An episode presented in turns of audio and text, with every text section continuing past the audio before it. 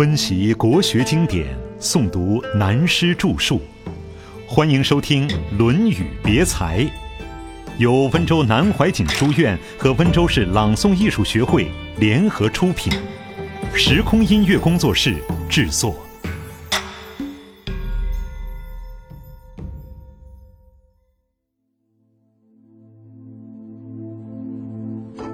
三达德的重心。下面，孔子说到人格修养的三个重点。子曰：“智者不惑，仁者不忧，勇者不惧。”孔子告诉我们，一个人要达成完美的人格修养，重要的有三点，缺一不可。智慧，我们要注意，知在东方文化里，并不是知识。书读得好，知识渊博，这是知识；智慧不是知识。也不是聪明，研究佛学就看出来了。照梵文的音译，“般若”这两个字，中文来解释，相当于智慧。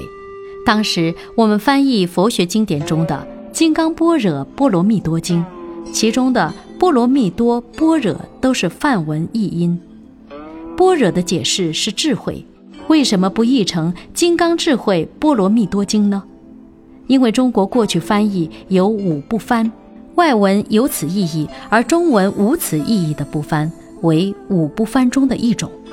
现在对外国学生上课，就常有这种情形。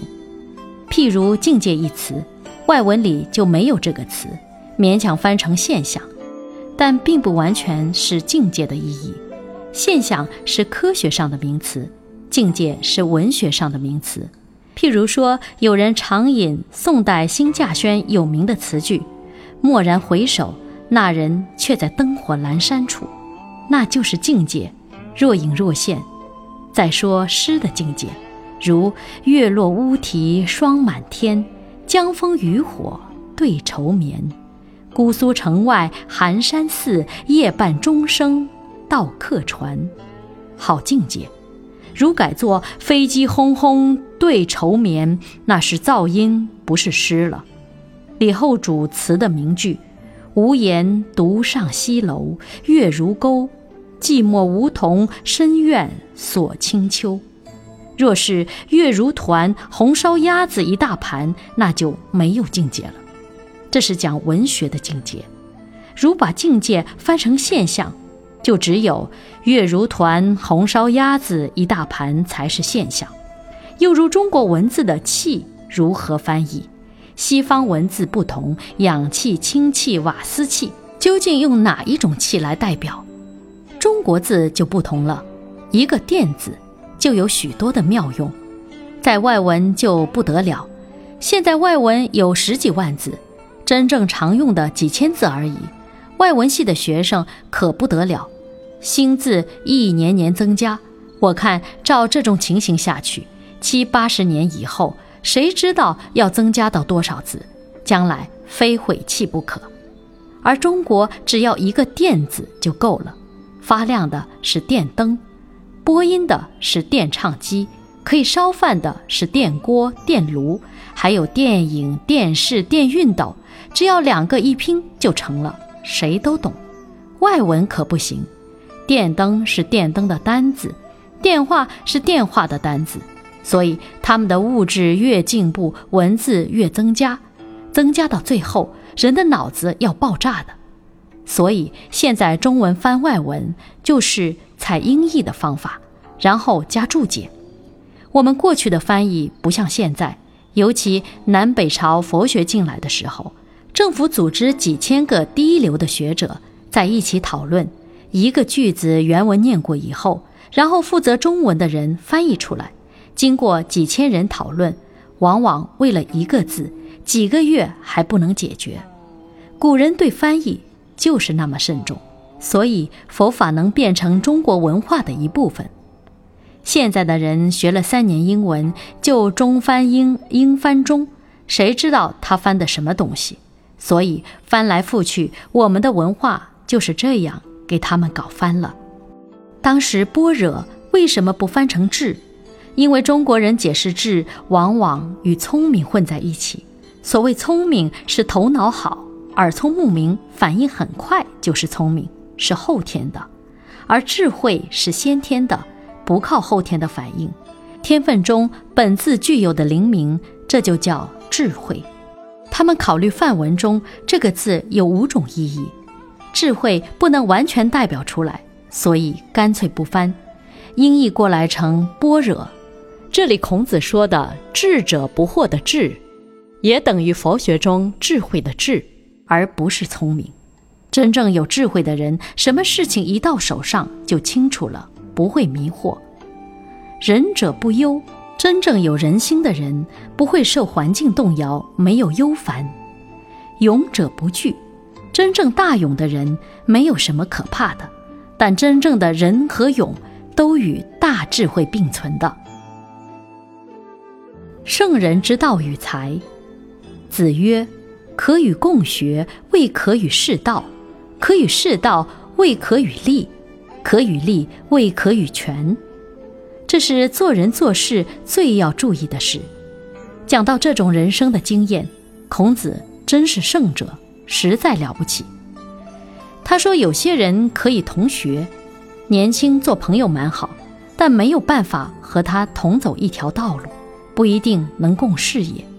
假如有一个事业认为是好朋友拉在一起做，往往后来朋友变成冤家，真不划算。”如不共事业，还是好朋友，多圆满。朋友是难得，结果变成冤家，等于离婚一样，该多痛苦。所以汉光武找严子陵，而严子陵始终不干，始终和皇帝是好朋友，多舒服。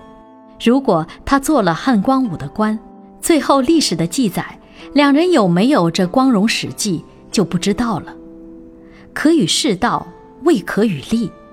有些人可以共赴事业，但是没有办法共同建立一个东西，无法创业。我们经历了几十年的人生，再回过来看这节书，真感到孔子的了不起。明太祖朱元璋最初尊孔子，反对孟子，把圣庙里孟子的牌位丢掉，说孟子没什么了不起。后来观念转变，翻开孟子一看，读到孟子说。天将降大任于斯人也，必先苦其心志，劳其筋骨。那一段，他又立即认为孟子真是圣人，恢复了孟子在圣庙的牌位。这就是说明，要人生的经验多了，才体会得出圣贤之言的可贵。可与利，未可与权。有些人可以共同创业，但不能给他权力，无法和他共同权变。这在历史上很多故事中可以看到，有些人学问道德都不错，做别人的高级干部，一人之下万人之上也不错，但权力一集中到他手中，他自己会害了自己，就坏了。譬如现代史中的袁世凯，和曹操差不多，是乱世奸雄，治世未必能。如果一个人大权在手，又有道德学问的修养。把权力看成非常平淡，那就高明了。赞元禅师与王安石，再说有可与共学到未可与权这三句话，我们可以借用宋代蒋山赞元禅师对王安石说的话，作为更进一层的了解。王安石与赞元禅师交情犹如兄弟，一个出家当了和尚，一个做了宰相。王安石每个月都要写信给赞元，而赞元始终不打开来看。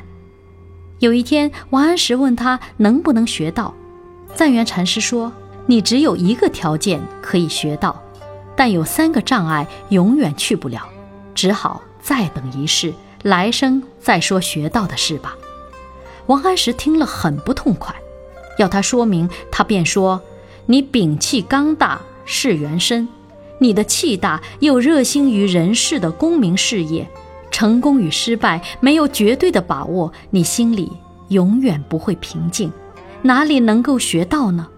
并且你脾气大，又容易发怒，做学问重理解，对学道来说是所知障。你有这三个大毛病，怎么可以学到？不过不大重视名利，而且生活习惯很淡薄，很像一个苦行僧。只有这一点比较近道而已。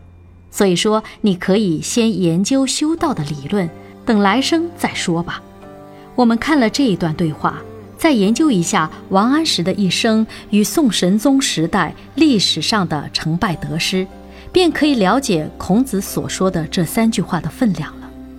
堂弟之华，偏其反而，岂不尔思世事远而？子曰：“未之思也，夫何远之有？”孔子所引用的这四句古诗用得很妙。堂棣是一种植物，像栗子一样，台湾也有栗子，五月间开白色的花。这诗上说到，看见唐丽开的花朵，好像是反偏在一面的情形，因此引起一时的感想。了解任何一件事物都有正反两面，有些事所以一时看不清楚。都是因为他们太亲近，反而使自己受到蒙蔽。其实道理就在你的面前，就像在你家里一样。只要多多经思，就可以知道是自家本有的。所谓祸患常积于忽微，智勇多困于所逆，便是此意。堂棣之花的四句诗，包含有两个意思：第一是说前面有一朵花，真是好看，可惜偏向了一点。第二是映射偏差的过失，是由自己不注意去深思所致。做事业或做人最容易出错的地方，就是不太注意最浅近之处和偏性最亲近的人。